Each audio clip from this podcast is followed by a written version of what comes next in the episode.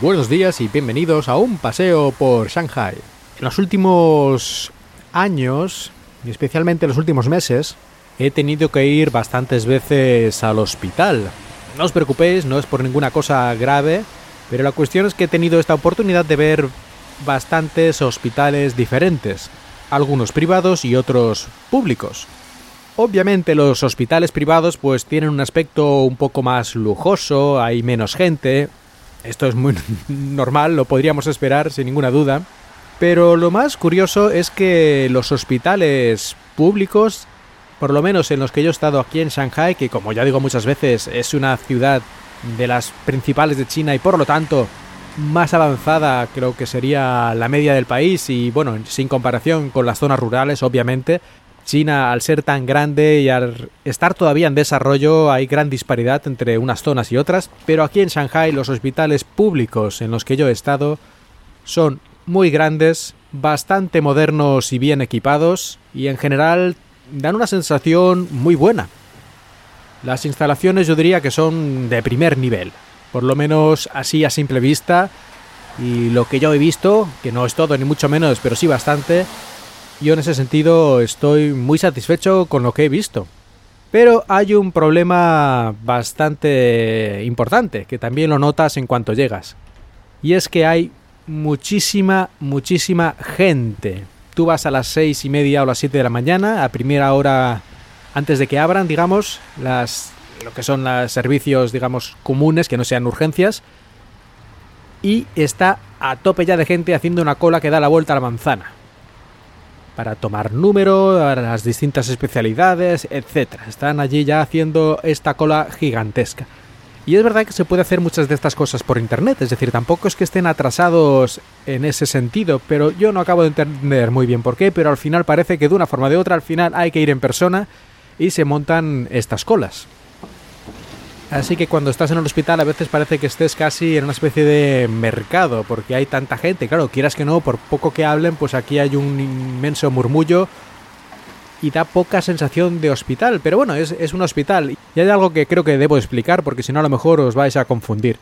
Y es que aquí en China, cuando estás enfermo, no vas a un centro de salud o a un ambulatorio como, como es en España, sino que vas directamente a un hospital. Es decir, en el hospital lo tienen todo, tienen los especialistas y tienen la medicina general. De hecho, medicina general como tal, o médico de familia, al que vas cuando no sabes muy bien qué te pasa y vas a preguntar, pues me duele aquí, él ya te dice, pues esto tienes que ir a tal especialista, o directamente ya te da un tratamiento si es algo poco grave. Pues aquí no. Aquí en China, cuando vas eh, porque estás enfermo, directamente tienes que elegir tú a qué especialista quieres ir. Es decir, esto me parece a mí un poco estúpido, pero yo he preguntado y parece que sí que, tienes que ir al, al, especialista según a ti te parezca. Te duele una cosa, dice, pues esto será de los huesos, esto será de la, de la piel. Pues tú ya vas a ese especialista. Y mm, alguna vez que he dicho, bueno, y si no estás muy seguro porque te duele, pero realmente pueden ser muchas cosas, ah, pues preguntas a la enfermera, digamos, de, de, de información. Y digo, esto no me parece a mí muy serio, pero aquí, al parecer, la cosa va así. Tú vas al hospital y dices, yo quiero ver a este médico de tal especialidad y ya está, pagas ahí el dinero porque esa es otra. Aunque sea un hospital público, hay que pagar. Hay que pagar, no es demasiado caro. Comparado con un hospital privado, pues es mucho más barato, pero hay que pagar. A lo mejor por ver al médico, pues hay que pagar un par de euros, que no es una millonada, pero, pero bueno, hay que, hay que hacerlo. Y luego ya las pruebas, pues también, no te vas a arruinar si son pruebas así normalitas, pero a lo mejor pues 10 euros aquí, 20 euros allá, pues tú vas pagando. Luego ya si fuera una cosa más grave, un seguramente ya habría que pagar bastante más. Aunque los chinos tienen una especie de seguro de salud nacional, pero no funciona como en España, que es solidario, es decir, que unos pagan por otros. A lo mejor tú no estás enfermo nunca y pues no gastas casi dinero, pero pagas lo mismo, ¿no? Para, para la seguridad social y todas estas cosas. Y la gente a lo mejor que está más enferma o que es más mayor y necesita más cuidados, pues esos los reciben más de lo que pagan. Aquí no, aquí cada uno sálvese quien pueda, ¿eh? Eso es el comunismo en China, el comunismo con características chinas. el gobierno sí de tu salario saca una parte, una especie de impuesto, pero el impuesto es para ti mismo, es decir, te lo guardan. Digamos que te lo guardan en una especie de fondo y si en el futuro te hace falta, cuando vas al hospital lo van sacando una parte o todo, lo van sacando de esta reserva que tú tienes, pero cuando se te acaba la reserva, pues se acabó. Ahí está, ya empiezas a pagar directamente de, de tu propio bolsillo sin más problemas. En todo caso, ya terminando el episodio, hasta el momento mi experiencia en los hospitales públicos chinos, aparte de la masificación, que ya digo que supongo que es prácticamente inevitable porque los hospitales son gigantescos, hay muchísimo personal y todo eso, pero claro, la población de China es como es también.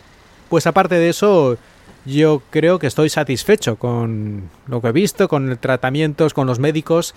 En general, eh, no tienes mucho tiempo para dedicarte, porque es lo que pasa con la masificación, pero tampoco te tratan mal. Y yo creo que, aunque, como siempre, se puede mejorar, en este sentido, creo que es bastante loable lo que han conseguido en cuanto al sistema público de salud. Luego ya habría que ver todo lo demás que he mencionado.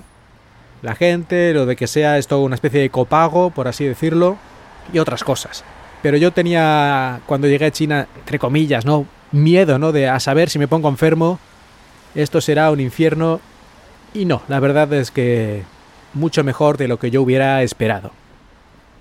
Eso sí, si no sabes chino y vas tú solo, la cosa se puede poner bastante complicada, porque aunque sí que cada una de las secciones del hospital está escrito también en inglés, aparte de en chino, pero el personal sobre todo lo que son los de información y enfermeras, ese tipo de gente prácticamente no va a hablar inglés nadie. Los médicos sí, porque ya cuando eres médico, quieras que no, tienes que haber por lo menos leído un montón de bibliografía en inglés y más macarrónico menos, a lo mejor no hablan mucho en inglés y por lo tanto les cuesta un poco, pero más o menos te vas a poder comunicar con, con los doctores sin especial problema casi que será más difícil sacar el número, digamos, la reserva para ver al médico, aclararte con eso, será más difícil que luego ya la propia comunicación con el facultativo.